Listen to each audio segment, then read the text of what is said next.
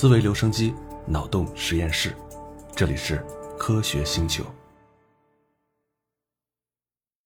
二零二零年四月二十四日，中国首次将火星探测任务的名称还有标识正式的对外界公布，“天问”被定为中国行星探测计划的总称。这个庞大计划的第一个任务啊，就是“天问一号”的火星探测任务。二零二零年七月二十三日，长征五号遥四运载火箭成功发射，把天问一号送入了预定的轨道。从这一刻开始。天问一号踏上了前往火星的漫漫征途。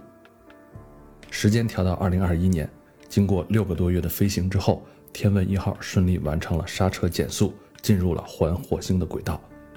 他先是花了半个月的时间，多次调整轨道，让自己观察火星的距离能更近一点，视角更好一点。然后仔细考察了火星的地形，拍摄了很多高清的照片，为后续的火星车考察着陆区的地形。根据考察，最适合降落的气象条件就在今年的五月中旬。天问到访火星啊，对于中国的航天事业来说，那肯定是最重要的一步了。同时呢，它也是人类迈向征服火星的重要一步。幸运的话啊，也许我们都能在有生之年看到第一波移民火星的人类。在人类探索宇宙的历史中，为什么总显得对火星情有独钟呢？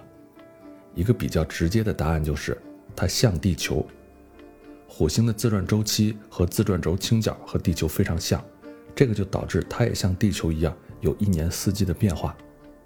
在太阳系的几大行星中呢，火星距离地球也比较近，更容易到达，探测条件也相对好一些。金星虽然离地球比火星更近一些，但是啊，它的环境太恶劣，没有得到类似火星这样的关注。今天咱们就来聊聊。在征服火星的道路上，我们还面临哪些困难？最新的科学进展是怎样解决这些困难的？以及一切问题的开端，我们为什么要去火星呢？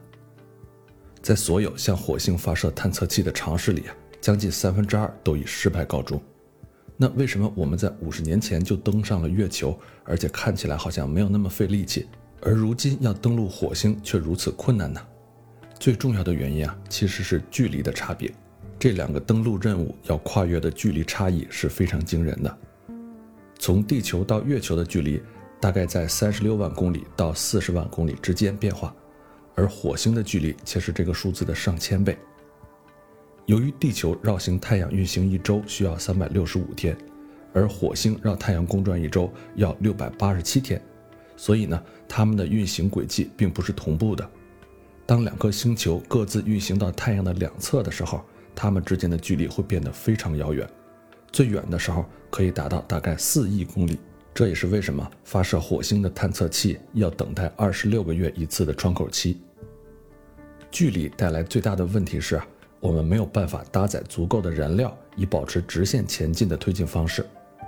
由于缺乏无限量的便携能源啊，我们始终需要借助太阳系里某个天体的轨道。因此呢，我们的飞行轨迹将会是曲线型的。在可以预见的未来二十年里啊，我们很可能找不到什么有效的办法，能够将地球和火星之间的单程旅行时间缩到两百五十天以下。距离带来的另外一个问题是，信息来回传输的时间太长了。地球和火星距离最远的时候，从火星发出的无线电信号需要二十一分钟才能传回到地球，返回信号呢，也需要再花二十一分钟时间才能返回火星。这一来一去啊，就是四十多分钟。所以在紧急的情况下，无人宇宙飞船只能借助人工智能进行判断，自己做出反应，因为没有足够的时间向地球寻求帮助。长远来看，从事宇宙空间开发行业的人倾向于认为，人类尝试在火星上建立基地之前，需要先在月球上进行一次实验。他们表示，要将火星改造成一个适合人类居住的环境，困难实在是太多了。目前我们还无法掌控和克服这些困难。不过，让我们先把远期的困难放一放，一会儿再聊。我们先聊几个摆在眼前的困难以及目前的解决方案。首先是啊，在长达九个月漫长的飞行过程中，一群处于非常大的压力和非常有限的空间的这些宇航员，他们的精神会不会出现问题？你看，二战期间就有潜水艇上的士兵之间曾经出现因为精神压力过大而互相残杀的情况。这样的历史让我们不得不正视这个问题。那这个问题主要的解决方式，目前就是选人。我们已经在人类心理学方面积累了很多的知识，所以呢，挑选合适的人来执行火星任务，已经不再是一个特别大的挑战了。我们已经非常善于挑选，像是商业领袖啊、海豹特遣队员啊，以及其他一些需要同时具备抗压能力、决断力，还有高智商等等综合特征的特殊人才。整个团队的成员不仅要在技能上是互相匹配的，同时也需要心理相融。其实啊，只要将一群人放在一起一个星期，并且让他们去完成一项非常有挑战性的任务，就可以看出这个团队有没有问题。下一个问题是，长期处于零重力的环境里，宇航员的身体会不会出现健康问题？这个确实也是一项挑战啊。但是把多个飞船连在一起，并且彼此环绕，通过旋转来制造重力，这样的提议在火星旅行中是可行的。宇宙飞船可以被设计成轮子的形状，以旋转产生出重力。到了火星呢，这个低重力也是一个问题。整体来说啊。火星上的重力是地心引力的三分之一多那么一点儿。科学家们推测，在这样的重力下，人类只能勉强生存。与此同时，也有最新的研究表明啊，很多物种都能以比我们想象的快得多的速度进行演变，来适应新的环境。火星的居民可能只需要经过几十代人的繁衍，就可以适应低重力的生存环境。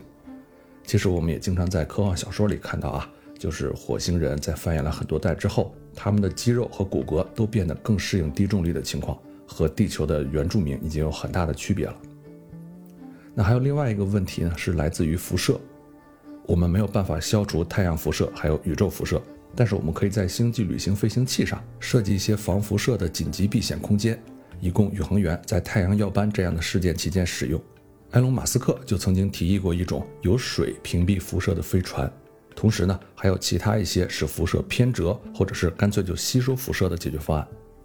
但是不可避免的啊，宇航员们在飞往火星的过程中，还是会经历远超出地球允许值范围的高强度的辐射。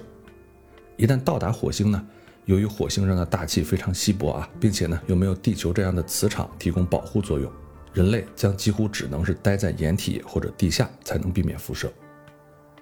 随着宇宙飞船发展到真的可以实现火星登陆的速度，可能还会出现其他重大的问题，而且必须不断找到问题的答案。那假设啊，我们最终克服了种种困难，终于把一小部分人类迁移到了火星，那我们即将面临一个人类历史上最复杂的问题，那就是如何在火星上生存下去。人类要在火星上生存下来啊，需要解决五个方面的问题。分别是食物、水、住所、衣服，还有氧气。咱们先来说说水的问题。现在我们已经知道啊，火星上是没有氧气存在的，所以呢，我们必须自己制造氧气。那如果能在火星上找到水源的话啊，我们就可以利用水来生产氧气。通过水生产氧气的方式很多啊，其中最简单的就是电解了，就是把电流通过水，从而获得氢气还有氧气。水太重啊，所以并不适合从地球运过去。所以呢，找到水源实际上是人类要实现在火星上生存的最重要的问题。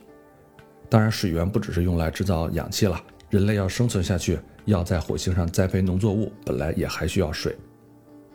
很多年之前啊，当很多的火星轨道卫星探测器还有登陆器都还没有设计出来的时候，美国宇航局就做出了一个重要的决定，专注于在火星上寻找水源。不过，当时设定这个目标的原因不是要为了向火星移民啊。而是为了寻找外星生物，很多航天器所积累的关于火星的资料，已经让我们人类建立了一个基本的认知：火星上有水存在。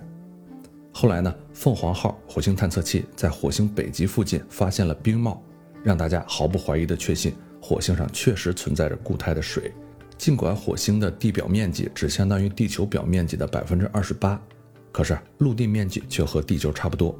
因为地球表面百分之七十以上的面积都是海洋、湖泊还有河流嘛，火星上没有任何区域有水覆盖，整个火星地表的水资源储量超过了四百万立方千米，但几乎全部都是以固态的形式存在的。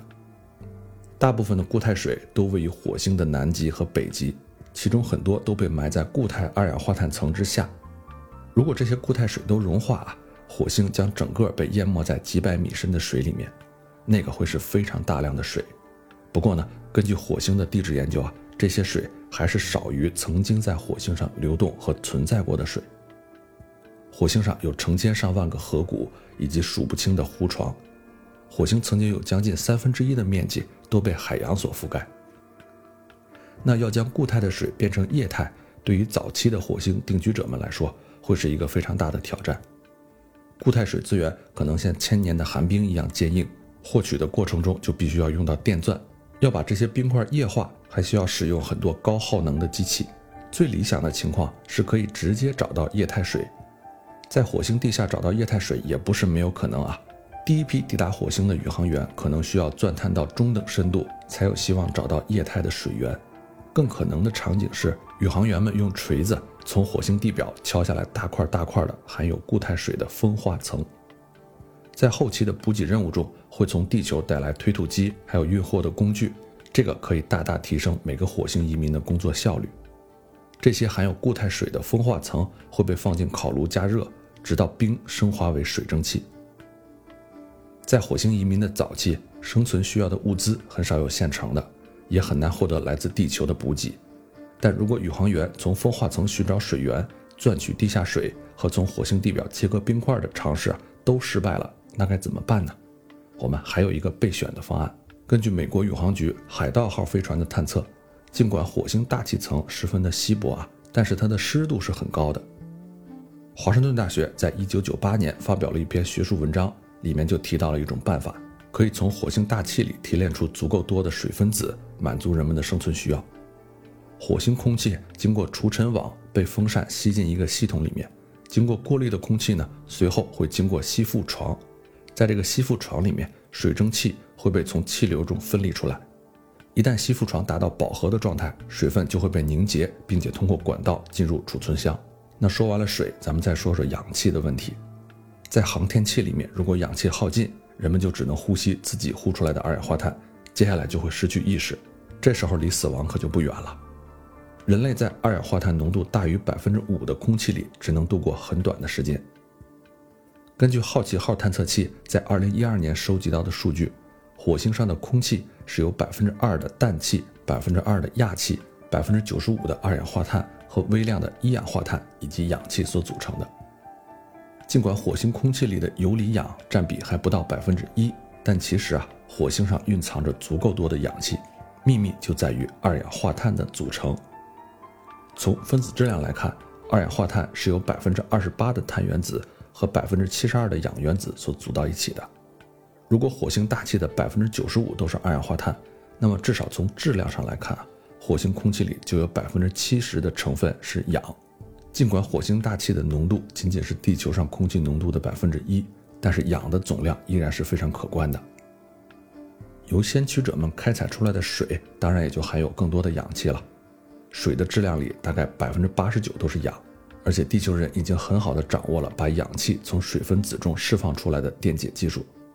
前面我们说了啊，电解的过程呢，就是将两个电极放到装了水的容器里，然后通电，让电流经过容器中的水。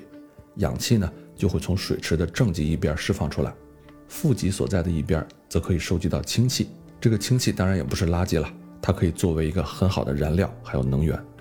不过电解技术也有一个问题，就是它需要使用大量的电力。氧气的另外一个解决办法呢，也是美国宇航局已经解决了的，那是在2020年，他们发射好奇号探测器的继任者的时候，会携带一种燃料电池。这种燃料电池能把火星空气里的二氧化碳转化成氧气，还有一氧化碳。这种装置呢被称为 MOXIE，工作原理和电解水类似，只不过它是在空气中使用高温的陶瓷，电压通过陶瓷把陶瓷表面已经被催化剂剥离的氧原子分离出来。美国宇航局研究 MOXIE 的目的，除了要证明我们可以在火星上制造呼吸的氧气，也是为了制造火箭燃料的氧化剂。那接下来呢，就是关于食物的问题啊。如果你看过电影《火星救援》，那一定对这段不陌生。很多人已经研究多年啊，致力于寻找人类在火星上进行粮食种植的方法。那不管第一代火星移民愿不愿意啊，他们都必须是素食主义者，因为饲养动物的效率实在是太低了。如果第一批先驱者降落在火星的赤道附近，白天的气温会足够温暖，可以建立充气的温室。这些温室会被完好的隔离起来，并且用被动的太阳能技术来充能。在火星的赤道附近，一天呢一般由十二个小时的白昼和十二个小时的黑夜组成。植物学家们预测，在大气压力只有地球十分之一的环境里是可以培育植物的。根据国际空间站进行的实验，植物在零重力的环境里是可以生长的。不过目前谁也不知道啊，火星的引力大概是地球引力的百分之三十八，这个数字会不会对植物生长产生什么样的影响？那通过火星登陆器的观察以及对降落到地球的火星陨石的研究啊，我们发现。火星表面存在一种叫做蒙脱石的粘土，这种粘土在地球上也很常见，经常被用于制作猫砂啊。这种粘土吸水性很强，对植物的生长也很有利。不过，火星土壤可能存在酸性或者碱性过高的问题，这个就需要做中和的处理，还需要补充氮元素等植物的营养成分。如果可以获得充足的水，并且让它们保持液态的话。无土栽培的技术将会成为人类在火星上培育农作物最有力的保障。在火星上种植粮食是一门关于控制的艺术，你需要准确地控制环境的状况。你可以通过发光的二级灯泡控制光频、光谱和光照的强度，利用无土栽培精确控制水和养分，这样我们就可以更好地确保农作物获得良好的生长。火星上的粮食呢，既需要丰富有营养。同时还必须不占空间。豆类的食品富含蛋白质和维生素，可能会是火星上日常食物的一种。不过，对于火星上究竟应该种哪些农作物的研究，到现在还没有完成。蘑菇可以在由人类无法食用的食物残渣做成的肥料里面长出来，它也有可能是火星上食物的一种。不管我们在火星种植上可能取得多大的成功，在早期啊，都可能只有一小部分食物来自火星本地的种植。大部分食物还是来自地球的供给。如果本地种植的食物能够占到总体的百分之十，就已经是一个不错的开端了。最后一个难题呢，是关于住所和穿衣服的难题。金属的火箭飞船和充气的建筑可以临时性的抵抗火星的严酷环境，不过呢，这也不是什么长久之计。在火星上有两种辐射是需要面对的：太阳辐射还有宇宙辐射。太阳辐射呢，就是人们在海边经历的那种晒伤，来自太阳并且穿透地球大气层保护的高能粒子。宇宙辐射呢，是来自于太阳系以外的未知来源，这些辐射可能会更加高能，所以对人类来说也更加具有危险性。在我们的地球上，宇宙辐射已经被厚厚的大气层给隔绝了大部分了。咱们的皮肤啊可不是宇宙辐射的对手，这种辐射可以轻易穿透很厚的金属。并且会引起电子设备的紊乱，宇宙辐射也很难被隔离，因为这些辐射的能级是非常高的。所以呢，人类在火星的住所上方需要有风化层或者岩石来隔绝辐射，并且越厚越好。而要躲避直接奔向火星的太阳风暴，则需要躲在深深的地下岩洞里或者类似这样的住所里。同时，人们也认为。宇航员应该具备利用火星上常见的材料来制造像塑料啊、铁呀、钢啊，还有铜等等这样建筑材料的能力。但是这些计划都需要大量的能量以及很多的特殊设备。要找到良好的居住问题解决方案，需要用到人类先祖的经验。纵观人类历史啊，人类曾经非常智慧地适应周遭的环境，使用当地可以获得的材料。形成契合当地特殊生存环境的居住形式。同样的适应过程也会发生在火星上面。不过，早期的定居者们可能必须先生活在山洞、裂谷或者是熔岩的管道里，以躲避辐射。最终，火星会在人类不断创造仿生地球生存环境的努力之下，变成一个类似地球的行星。那个时候，辐射的危害将随着火星大气层密度的增加而逐渐的减弱。在保护火星移民们不被辐射和寒冷的气温侵害的这个过程里，衣服也扮演着重要的角色。而且，衣服是唯一可以解决气压过低这个火星上特有问题的方法。在地球上，人类生活在比较高的大气压强环境里，人的身体为了适应地球上时刻存在的大气压，体内产生了相应强度由内向外的内压。而火星上的大气压仅仅是地球大气压的百分之一。人类登陆火星之后，就会出现人体内压远远高于外压的失衡的情况。所以，如果没有压力符来平衡人体由内向外的压力，人类就不能在火星上存活。不像水源、氧气、食物还有住所等方面的问题啊，压力差只有通过一身随身穿着的压力服才可以解决。从物理学的角度来说，我们只需要提供大约相当于地球上三分之一的大气压就可以了。麻省理工学院正在研究一种非增压的、更加轻便灵活的宇航服的设计，专门用于人们在火星上的活动。这种航天服更接近于可穿戴的衣服，而不是那种笨重的胶囊舱。前面咱们说的所有这些问题啊，可以归结成人类在火星上将面临的终极挑战：在这么严酷的环境里，要如何生存下去？答案就在于增温技术。增温的技术会提高火星大气的浓度。简单来说呢，就是把整个火星环境改造得更像地球。这个过程可能需要花好几个世纪才能完成。人类已经证明了自己可以神奇地适应各种极端的环境啊！我们可以轻松适应亚马逊热带雨林充满挑战的环境，也能够在格陵兰岛北部常年严寒的冰原上生活。所以，我们自然地把我们的注意力放在了改造火星气候条件上。把火星大气改造的适宜人类可以呼吸，并且把火星地表的温度给它升高。幸运的是，水、大气密度还有气温这三者之间是存在着相互的联系的。简单来说啊，如果火星地表的温度可以有所升高，一些现在被冻住的气体就可能释放出来，让大气密度得以提高，从而呢就产生温室效应。这个过程循环持续，会使火星的温度进一步的升高。接着就引起固态水的融化，尤其是在靠近赤道地区的固态水。那融化的水会四处流动，这些液态水会使火星居民们可以在温室之外进行植物的种植。然后呢，这些植物又将会释放氧气，增加火星空气里的氧气浓度。和地球上一样，火星上所有的生命和生态环境需要的关键要素也是密不可分地联系在一起的。火星改造的工程将需要耗费巨额的资金，并且可能会花掉上千年时间的努力。不过，即使只是将火星上特定位置的温度提高那么几度，都可以显著提高它的宜居程度。火星室外生活的方式有可能在几个世纪内就发生天翻地覆的变化。星球改造的第一步是让火星变暖。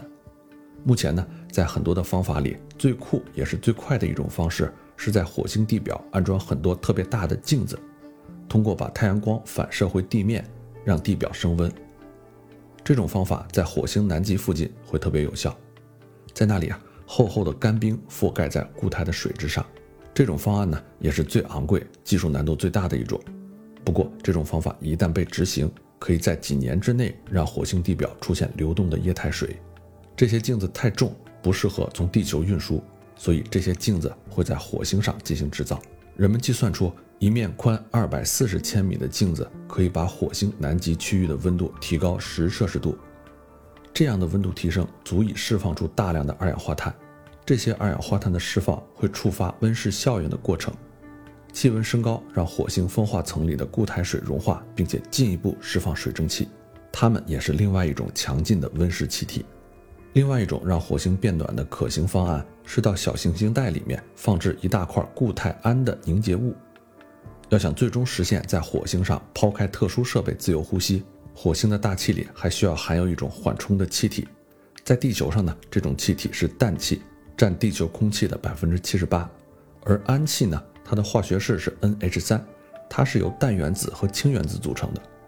如果一个带有大量固态氨的小行星，被人为的牵引，并且和火星发生撞击，至少会产生两种效果。第一呢，撞击产生大量的热，会使火星的温度升高，同时也会提升火星上温室气体的浓度。最后呢，是成本最低的一种让火星变暖的方式。这种方式是利用特殊的细菌把氮和水转化成氨气，或者将水和二氧化碳转化成甲烷。如果真的培育出能够在火星风化层里的矿床上生活，并且释放碳化物的细菌种类，火星可以在很短的时间变成一个更暖和的地方。即便只利用现有的细菌种类生成氨气和甲烷，火星也可以在几十年的时间里变得温暖很多。同时呢，甲烷和氨气还可以帮助人类隔离来自太阳和宇宙深处的辐射。一旦火星升温到足够的温度，让水开始流动，我们就可以向火星移植一些顽强的地球植物，在那里，它们将很容易在富含二氧化碳的大气里生长，并且迅速繁殖。随着植物覆盖范围的扩大，将产生数量可观的氧气。由于火星大气很稀薄，火星的引力场比较弱，并且呢，我们引入到火星的温室气体最终都会被分解。所以，持续的补充和改造火星大气是非常有必要的。在火星改造的过程里，还有一个可能是唤醒远古生物。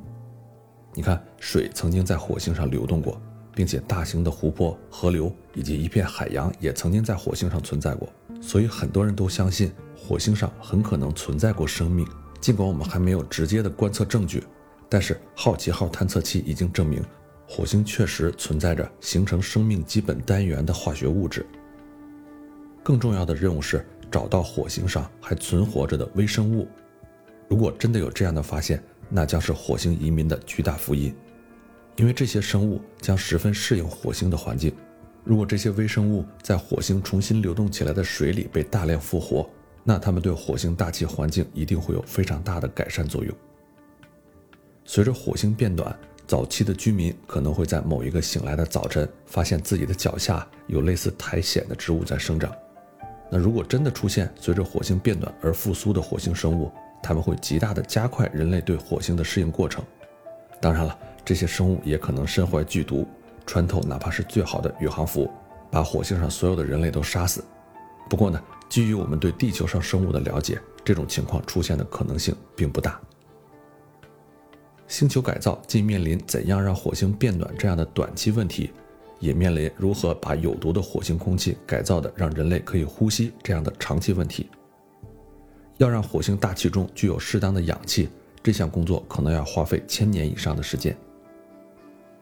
人类在地球上呼吸的是由百分之二十一的氧气和百分之七十八的氮气所组成的混合空气，这个比例非常的重要。如果氧气的比例稍微低几个百分点，我们就会感到缺氧；而如果氧气含量高几个百分点呢，则会对我们的肺部造成损害。我们所呼吸的氮气是占空间的缓冲气体，它并不和我们的肺发生作用。我们会在吸入空气之后将氮气呼出体外。所以啊，我们不仅要找到足够的氧气注入到大气里，还要把火星空气中大部分的二氧化碳替换成惰性的气体。更复杂的是，即使我们能够把火星空气重新调配成功，火星的气温又很可能会随着二氧化碳浓度的降低而变冷，这个又是另外一个麻烦的问题了。一个由氧气和氮气或者其他的惰性气体组成的大气环境没有温室效应，地球的温度得以保持，是因为大气中存在着大量的水蒸气，再加上一些其他的因素。假如我们将火星的温度提高到一定的程度，让固态的水融化。大量的水蒸气进入到火星大气里，火星上可能会马上下雪或者下雨，而不能让水蒸气停留在大气中。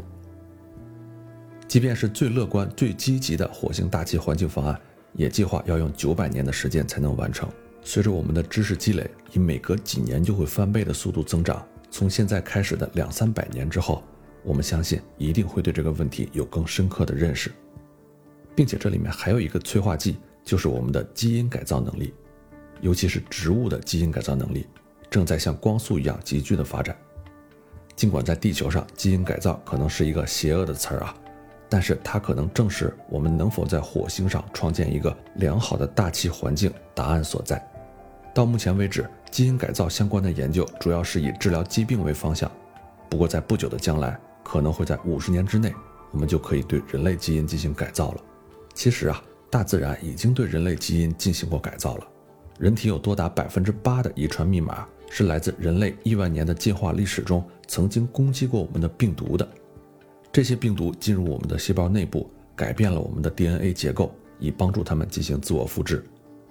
我们现在所做的，就是在重复大自然的这个过程，利用病毒进入人体细胞，并且改造它们。那为什么在火星，我们不能重新设计人类的肺或者血细胞？让他们具备从二氧化碳分子中分离出碳元素的能力呢？随着时间的推移，我们很可能会同时在星球改造技术和人类基因改造技术这两个方面都取得比较大的进展，最终可能会达到一个汇合点。比如说，火星大气的二氧化碳浓度降到百分之四十，而经过基因改造的人也可以在二氧化碳浓度高达百分之四十的空气里呼吸。基因技术和星球改造技术可能会创造一个非常可喜的平衡。最后啊，可能你会问，那有这么多的困难，为什么我们还要去火星呢？最直接的答案是，人们前往火星的动机和当初西班牙人前往新大陆、农民前往加利福尼亚的动机一样，为了财富。埃隆·马斯克就清晰地看到，他的太空探索技术公司会继续这个传统。星际探索带来的财富可能性太多了，我们就举一个例子吧。火星和木星之间的小行星带里面。蕴藏着非常丰富的金属矿藏，不过想要在地球上出发去开采这些矿藏十分的困难。部分的原因是要克服地球重力进行火箭发射的成本太高了。但是火星的引力很弱呀，所以从火星上向小行星发射火箭成本会低很多。另外呢，火星到这些小行星的距离会远远小于地球到它们的距离。一旦在火星上建立基地，从火星上出发去开采小行星，成本将会低得多。随着地球突破八十亿的人口大关，很多重要的金属资源储量都快要用完了。即便是一些我们一直认为很常见的技术，比如说铜，地球上很多容易开采的金矿、银矿、铜矿、锡矿等等，都可能会在一百年内开采殆尽。除了对财富的渴求，还有一个移民火星的原因，说来很简单，因为火星就在那里。只需要大概看一下地球上每年有多少人从一个国家向另外一个国家迁移，就会知道地球上其实有很大一群人希望到一个未来看起来更加光明的地方去。这其实也是人类精神的一部分了。在大概五百年之前，麦哲伦带着五艘船开始了向西的环球旅行，计划在重新回到欧洲大陆之前永不靠岸。船队回来的时候，只剩下了一艘船。其他几艘船要么失踪了，要么就被摧毁了。大部分的船员都在航行中死去了，包括麦哲伦自己。可是这次环球旅行让一切都发生了变化，开启了大航海的时代。随着地球上各个大洲和各大人类文明被海上航线连接起来，人们也不再局限于一个城市或者一个区域，他们想成为整个地球的居民。征服火星的旅程能产生的影响。将会使大航海时代在人类历史中显得微不足道。到那个时候，人类的世界会包含整个太阳系，而不是仅仅地球这一颗行星。在人类的认知范围里，再也找不到一个像地球这样的地方了。通向火星的旅程可能会为我们提供一个更客观、更真实的角度，重新来认识我们的地球。也许我们能通过改造火星的实验，找到治理地球环境的更好的方法。我们也能在以往地球上殖民者破坏和瓦解当地文明的错误里吸取教训，在火星的开发里不再重蹈覆辙。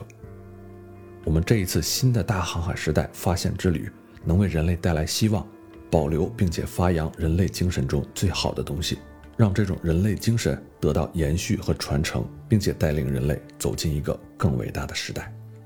好了，这期节目咱们就聊到这儿，感谢你的收听。